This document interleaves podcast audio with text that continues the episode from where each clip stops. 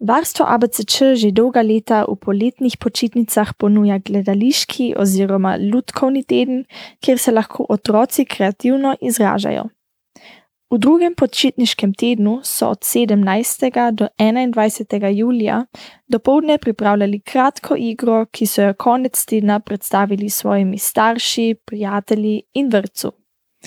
Otroci so skozi ljudkovne, plesne in gledališke prizore izrazili svoje ideje in pokazali, česa so vse sposobni.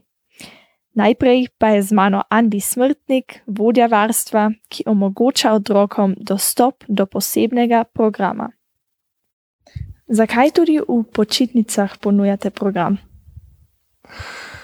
Ja, enostavno iz tega razloga, ker Pač otroci so v počitnicah pri nam uh, cele dneve, drugače ja prihajajo samo po šoli, v popoldansko oskrbo, poleti pa pridejo že od pol osmi zjutraj naprej in dan je lahko zelo dolg in se lahko zelo vleče, če nimaš kaj pripravljeno. Tako da gledamo, da res vsak dan in tudi čez vse tri tedne, ki jih ponujamo, um, ponudimo en raznolik program, da tu čas malo hitreje mine. Kakšen program pa ste za letošnje počitnice pripravili? V letošnjih počitnicah smo pripravili zelo, zelo raznolik program, bi lahko rekel. Um, v prvem tednu um, so otroci lahko izkoristili priložnost in se bavili s sitotiskom.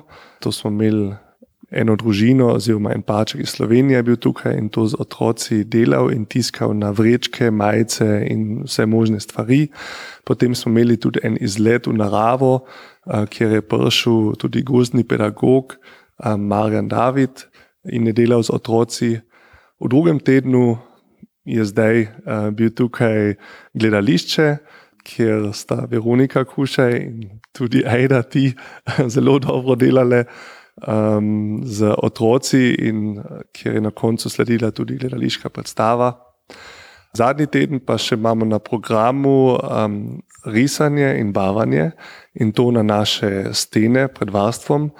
Tako da to je tudi um, nek, nek program, ki ga vedno spet naredimo. Zadnjič je pa to že bilo, zdaj kar deset let uh, je minilo od tega tako da smo se mislili stene spet enkrat malo olepšati in to bodo v glavnem naslednji teden delali. Zakaj ste se pa odločili za ljudkovni oziroma gledališki teden? Ja, kot rečeno, poskušamo vedno um, ponuditi en raznolik program, in tle pač vedno glavne teme so, bi rekel, glasba, šport, gledališče in tle um, umetnost. In tle not se gibamo in uh, pri teh temah gledamo, da najdemo en program.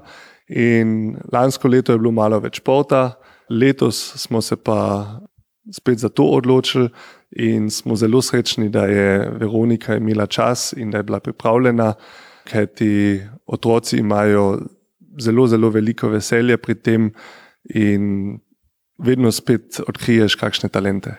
In v katerih vidikih pa je ljudkovno gledališki teden dober za otroke?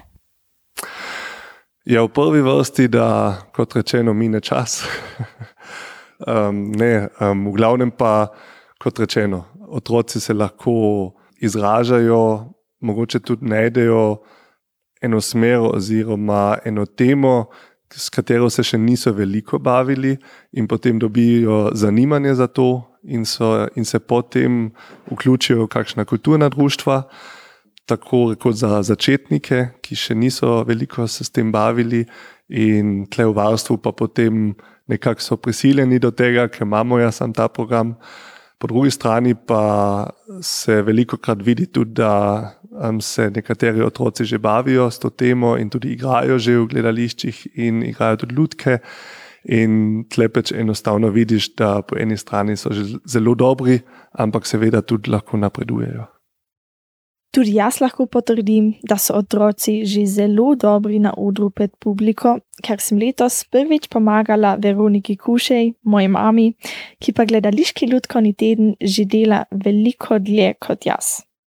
Kako dolgo že v varstvu ABCČ vodiš gledališki ljudkovni teden?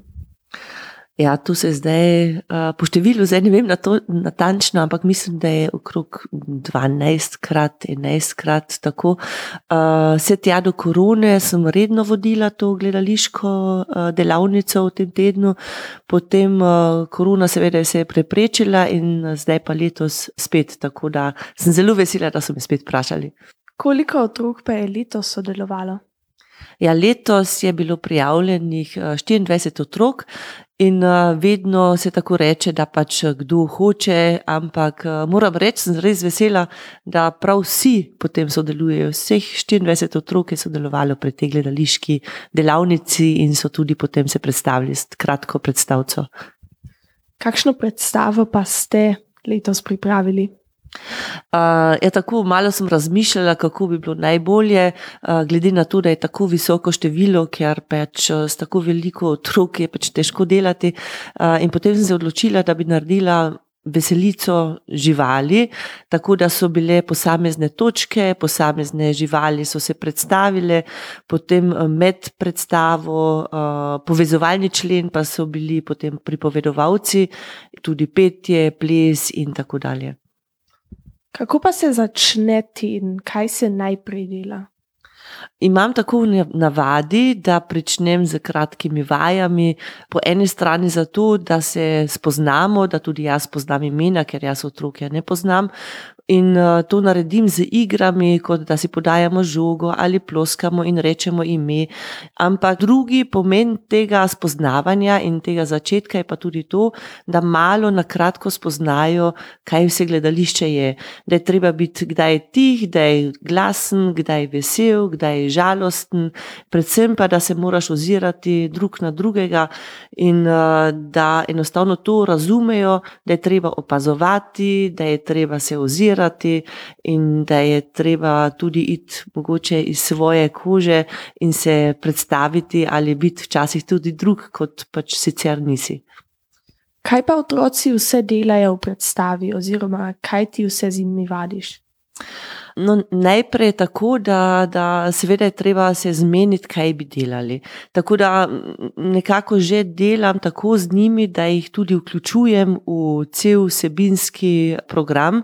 Sicer glavno idejo imam in ta je bila veselica živali, potem pa se tudi oni vnesejo. Tako da oni določajo, katere pesmi bi imeli, katere živali mogoče potem eh, kdo bi bil pripovedovalec, eh, kdo bi bil ta ali druga žival. Tako da nekako delamo eh, timsko, da imajo občutek, da je ta predstava dejansko njihova, da je nastala v tem tednu in da se s tem tudi nekako potem bolje identificirajo. Najprej smo začeli delati malo ene lutke iz papirja, potem uh, tudi v to zame kar nekaj časa, da to lahko vse narediš, ker uh, je treba pač tudi imeti nekaj uh, scenskega ali pa v predstavi, da niso samo oni, temveč da so tudi kakšne trenutke, da je kombinacija vsega. In uh, potem pa delam tako po, po skupincah. Uh, v tem primeru so bile miške, mačke, levi, bohe, ptice, tako da potem to sestavljamo, in, uh, in ena skupina za drugo pride potem uh, v dvorano in delam z njimi, dokler se to vse skupaj ne sestavi in da nastane konec koncev kratka, lušna predstavca. Kaj pa je cilj tedna, zakaj ti je važno, da otroci v prostem času spoznavajo gledališče? Jaz mislim, da starši enostavno, ker pač nimajo toliko dopusta, da potrebujejo varstvo za otroke. In to je tudi, je tako in je tudi potrebno.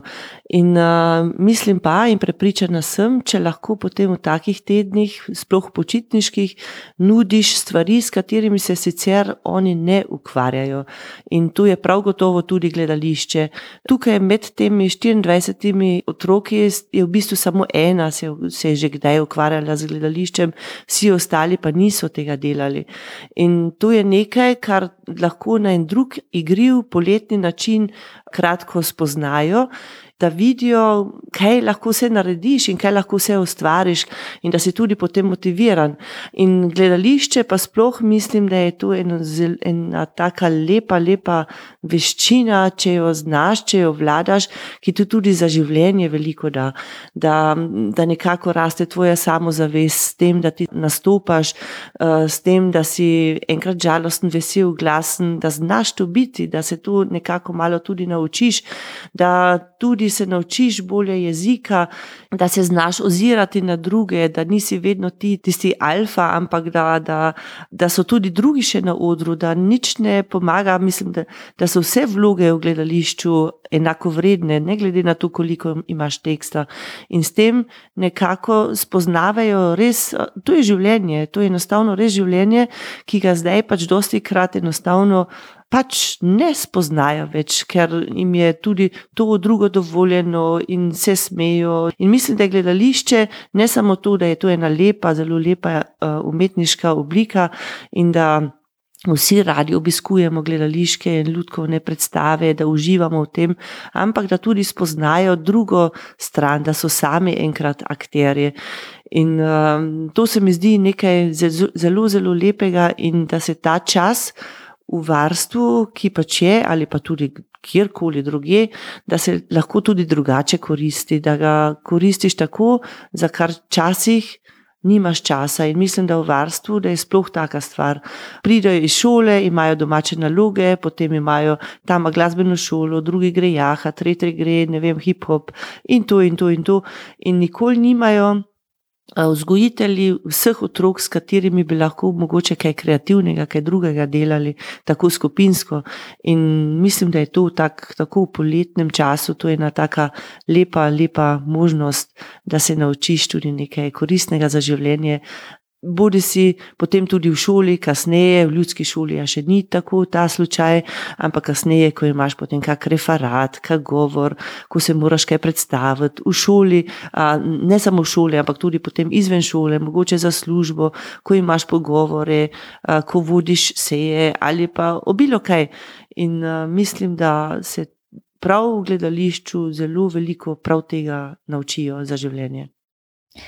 Ja. Zdaj bodo pa še otroci povedali, kaj so vse delali.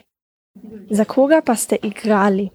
Za starše in za vrtec. Kaj pa ste vse delali ta teden? Smo risali, pastnali, plesali in peli. Kaj pa ti je bilo najbolj všeč? Plesanje. Zakaj pa plesanje? Kaj je luštno bilo? Pa tebi? Peti. Najprej smo delali živali, in potem smo začeli z nastopom. Živali, kako ste te delali? Ste delali ljudke ali? Pač, ja, ljudke smo delali, delali smo muce, ptičke, um, miške in levomi maske. Kaj ti je pa bilo najbolj všeč ta teden? Ko smo delali um, plese. Kaj pa ti igraš v predstavi? Kaj si ti, katera žival?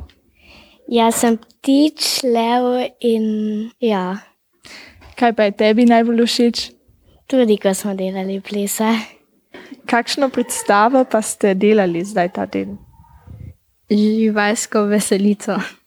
In zakaj se pa je šlo v predstavi? O živali. Katere živali pa so nastopale? Levi, mačke, miši, bohe, ptice. Kateri prizor ti je pa bil najbolj všeč? Kaj si ti igrala? Ptice in lev. A ti je to tudi bilo najbolj všeč ali si nekaj drugega bolj imela rada? To je bilo najbolj všeč. Pa tebi, Helena, kaj je bilo tebi najbolj všeč? Bohi. Si ti bila boha? Ja. Kaj pa so bohe delale? Salto. Samo salto so delale bohe. Ja. In ena boha se je tudi usedla v publiko. In ste jo spet našli ali ste jo pustili v publiki? Smo spet našli. To je pa lepo, da so boho spet našli in da jo niso pustili pri svojimi starši v publiki. Otrokom pa želim vesele počitnice in upam, da so se tudi zabavali pri preostalem programu.